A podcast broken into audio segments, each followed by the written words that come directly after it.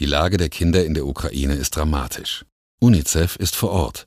Wir verteilen medizinische Hilfsgüter, Trinkwasser, Hygieneartikel und Babynahrung. Bitte helfen Sie den Kindern und spenden Sie jetzt auf unicef.de. Vielen Dank. Ne Dosis Wissen, der Podcast für Health Professionals. Guten Morgen und willkommen zu Ne Dosis Wissen. Hier geht es werktags in der Früh immer um Themen, die Menschen im Gesundheitswesen spannend oder wichtig oder interessant finden. Und heute haben wir gleich zwei wichtige Sachen, nämlich die Psyche und das Herz und wie die beiden zusammenhängen. Also im Grunde genommen sogar drei. Mein Name ist Laura Weisenburger. Ich bin Ärztin und wissenschaftliche Redakteurin bei der Apothekenumschau und vertrete Dennis Ballwieser. Heute ist Freitag, der 6. Mai 2022. Ein Podcast von gesundheithören.de und Apothekenumschau Pro. Die DAK Gesundheit, also die große Krankenkasse, hat nun gerade einen neuen Report veröffentlicht, einen ziemlich großen. Darin wurden nämlich Daten von 2,45 Millionen, also wirklich eine Menge, DAK-Versicherten veröffentlicht und ausgewertet natürlich. Zusätzlich wurde noch eine repräsentative Befragung vom Forsa-Institut gemacht und dabei wurden nochmal 7100 Frauen und Männer, die erwerbstätig waren, zwischen 18 und 65 Jahren, also auch im erwerbsfähigen Alter befragt. Und zwar zu dem großen Titel, wie Depressionen, Ängste und Stress das Herz belasten. Und so viel kann ich schon verraten, das tun sie.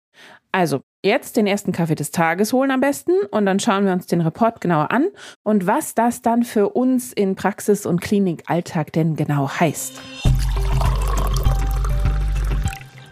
Am Anfang, wie immer, mal ein paar Zahlen, damit wir wissen, wo wir uns ungefähr bewegen, in welcher Größenordnung. Die Zahlen, die ich jetzt nenne, beziehen sich alle auf Deutschland. Ungefähr jeder, jede Zehnte hat eine depressive Symptomatik. Und innerhalb eines Monats kommt bei der erwachsenen Bevölkerung bei ungefähr 15,3 Prozent zu Angststörungen. Und was wir auch wissen, die Fehlzeiten im Beruf wegen psychischer Leiden, Erkrankungen, akuter Probleme sind in den letzten Jahren kontinuierlich gestiegen. Und was wir auch wissen, ist, Menschen mit psychischen Erkrankungen haben häufiger Herzprobleme. Und da hat jetzt die DRK genauer nachgeschaut und das hier sind ihre Ergebnisse. 19 Prozent, also fast ein Fünftel der Ausfalltage im Beruf gehen auf eine psychische Erkrankung zurück. Also durchaus ein ganz schöner Batzen. Und von den Befragten haben 8,6 Millionen tatsächlich ein Risiko, ein psychisches Risiko für eine Herz-Kreislauf-Erkrankung. Das kann einen Herzinfarkt bedeuten, das kann aber auch ein Risiko für eine KHK sein, ein gesteigertes Risiko. Und dazu gehören vor allen Dingen drei spezifische Risiken, nämlich einmal die Depression, das haben so ungefähr 10 Prozent. Dann eine Angst- oder Panikstörung, da sind wir bei gut 6 Prozent. Und dann die sogenannte Gratifikationskrise. Das kann man sich schon so ein bisschen aus dem Wort herleiten. Da geht es einfach um Stress, der hervorgerufen wird bei Menschen, die sehr viel Leistung im Beruf bringen, aber gleichzeitig sehr wenig Wertschätzung erfahren. Also in eine Krise ihrer Wertschätzung geraten. Das betrifft ungefähr acht bis neun Prozent. Also auch durchaus ein respektabler Anteil. Und wenn dann noch Risiken dazukommen, das gibt es nämlich auch, dann haben wir natürlich ein wirkliches Problem. Sprich, also gut ein Drittel der Beschäftigten hat, wissen wir, Übergewicht, was ein Risikofaktor für KHK und weitere kardiale Problematiken ist. Deutlich mehr als ein Viertel raucht. Darüber müssen wir jetzt gar nicht größer reden. Wenn man das aber tatsächlich vergleicht mit den Beschäftigten ohne psychisches Risiko, dann ist der Anteil der Übergewichtigen und der Raucher, Raucherinnen deutlich niedriger. Das nur so nebenbei. Und was eben auch rauskam bei der Befragung, Erwerbstätige, die eine Depression haben, sind natürlich öfter in ärztlicher Behandlung, aber tatsächlich wegen einer KHK. Und insgesamt haben die Herz-Kreislauf-Erkrankungen im Schnitt so ungefähr 60 Fehltage pro hunderte Versicherte gekostet, in Anführungszeichen. Dass es diesen Zusammenhang zwischen psychischer Erkrankung und Stress und auf der anderen Seite der Herzerkrankung gibt, das wissen wir schon. Da gab es ein paar größere Positionspapiere bzw. Statements dazu. Einmal 2018 von der Deutschen Gesellschaft für Kardiologie, die hat einen großen Review rausgebracht.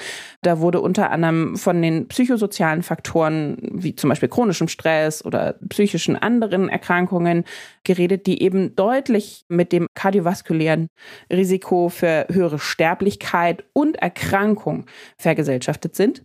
Und dann gab es 2021, also relativ aktuell, ein Statement von der AHA, also der American Heart Association. Und die hat nochmal beleuchtet, äh, das Risiko eines Schlaganfalls ist bei depressiven Menschen so rund 1,5 mal höher. Also durchaus deutliche Risikofaktoren. Alle Quellen, die ich jetzt genannt habe, findet ihr natürlich wie immer in den Show Notes hinterlegt. Und wir haben natürlich auch, wie häufig, einen Experten dazu befragt, was der jetzt von dieser Studie der DAK hält, wie er die Sache einschätzt. Diesmal ist das Christoph Hermann Lingen. Er ist Leiter der Klinik für psychosomatische Medizin an der Universitätsmedizin Göttingen. Und er hat gesagt, ja, das, was wir zwar sehen, also was die Studie zeigt, Menschen mit psychischen Erkrankungen entwickeln häufiger Herzprobleme, klar, aber wir müssen auch genau darauf schauen, das hat er nochmal betont, dass natürlich viele Patientinnen und Patienten mit Herz-Kreislauf-Problemen auch in der Folge eine psychische Erkrankung, eine Depression, alles Mögliche in die Richtung entwickeln können. Das heißt also, das ist zweischneidig, das Schwert. Was ist jetzt das Fazit für die Praxis, für den klinischen Alltag? Wir müssen darauf schauen, das gilt natürlich nicht nur im Hinblick auf die Herzerkrankung, aber grundsätzlich und Herz im Besonderen, vernünftige Präventionsangebote. Das beginnt schon im Kinder- und Jugendalter im Grunde genommen, dass wir Resilienz lernen, dass wir widerstandsfähiger gegen starken Stress werden, dass wir Exit-Strategien haben. Wie kann ich selbst da auch rechtzeitig merken, okay, mir geht es nicht gut, jetzt müsste ich Folgendes machen. Das heißt also, dass diese psychischen Störungen gar nicht erst auftreten. Gleiches gilt natürlich für die Herzerkrankung. Vernünftige Ernährung, Sport. Das ist, glaube ich, gerade in der Kinder- und Jugendmedizin beziehungsweise in der Gesellschaft schon ein bisschen präsenter. Aber wir müssen eben auch bei den psychischen Störungen dahin kommen, dass man da genauso dran denkt, dass die psychische Gesundheit wichtig ist. Dann natürlich psychische Störungen rechtzeitig erkennen und behandeln. Das heißt also wachsam bleiben, sowohl bei den Patienten, die zu mir kommen, wenn sie eigentlich ein Herzproblem haben, da muss ich drauf achten, aber auch bei den Patienten, die schon in meiner Behandlung sind und meinetwegen ein kardiovaskuläres Risiko haben und dann eventuell noch ein zusätzliches Risiko. Also ich muss mehrere Sachen beachten gleichzeitig. Und wenn man Menschen behandelt, die in der Reha gerade sind oder die in der Klinik sich aufhalten, aber auch natürlich im ambulanten Bereich und schon eine manifeste Herzerkrankung hatten, dann muss ich darauf gucken, dass die ganzheitlich behandelt werden. Das heißt also, ich muss auch schauen, okay, kommt da eventuell langsam eine Depression rein? Kriege ich da irgendwie Anzeichen, dass ich da handeln muss? Sowas sollte man immer im Hinterkopf behalten. Das war jetzt natürlich eine ganze Menge an Sachen, die man im Klinikalltag und in der Praxis beachten sollte. Aber wie gesagt, wir haben auch alle Verlinkungen nochmal hinterlegt. Das war eine Dosis Wissen für heute.